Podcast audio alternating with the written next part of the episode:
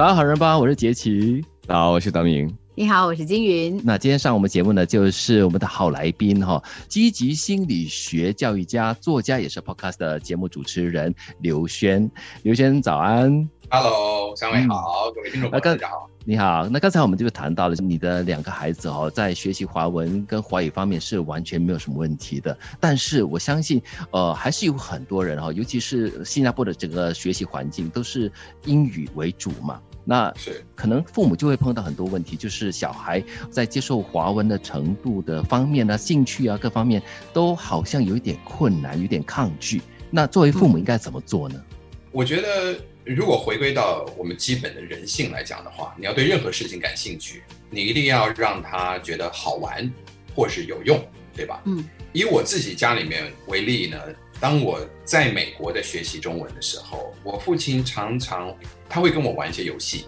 这些是有奖作答啦。哦啊，在他餐桌上，他可能会问我某一个某一个成语，或者问我某一个字怎么写，如果我能够回答出来的话，哎，那我就会有那一个礼拜的零用金。这当然是一个简单的方法，但后来呢，其实我父亲也在思考这个问题。就他发展出了自己的一套理论，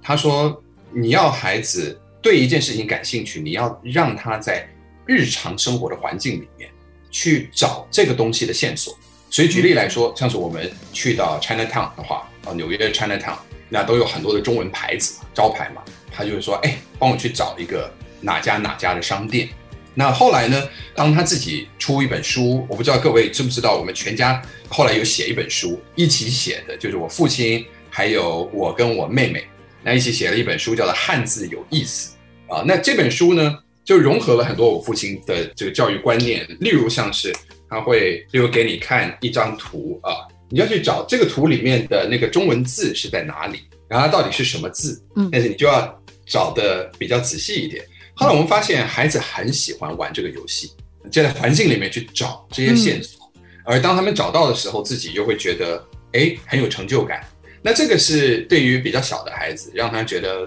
这个东西，他起码它有用，而且它好玩。另外一点呢，我觉得尤其对于中文教育来讲啊，比较难克服的一件事，就是我们要怎么样让孩子能够记住，尤其对于写字来讲。啊，还有很多的句子，中文又是有特别多的成语、名词这些等等的，真的是很难背，又没有一个特别的系统让你能够记得这些字，所以我们应该也要撇除掉管不管兴趣这件事情，来去谈说我们怎么样可以达到一个最高的效果，一个学习效果。我父亲就把每一个中文字，主要都是象形的啊，象形的中文字，他把它变成是图片。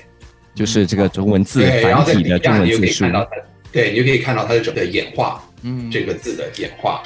嗯，啊，用这样子的方法，这是一个方法。那另外一个呢，就是我自己觉得非常管用的，这是从我自己心理学的研究里面知道的，有一种现象叫做遗忘曲线。好，那遗忘曲线就是，就是说，当我们刚学一件事情的时候，我们在前面的二十四小时里面，我们会忘掉百分之七十到八十，而且这个曲线是这样子快速的下降的。那如果我们可以刚学完一个东西，可能在三个小时、四个小时之后，我们就先做了第一次非常快的温习，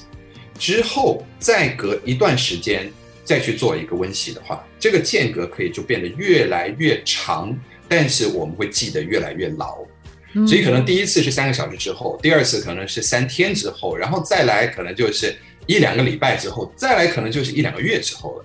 但是这样子的这个叫做 spaced repetition 啊，间隔性的温习。这个性的温习对于背东西来讲是非常非常有效的，会比你同一个时间你先默念个一百次或者是默写个一百次要来的更有效，因为它是有一个它有一个间隔性在里面。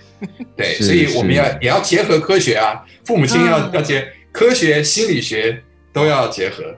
真是受教了，受教了，学了很多。刚才真的就看到了这位积极心理学教育家刘轩给大家做的非常透彻，而且是很实际、很务实的一种学习教育方式。我们第三段回来呢，我们再请刘轩给大家说说他的另外一个工作领域，那就是工作室网页宣言文创。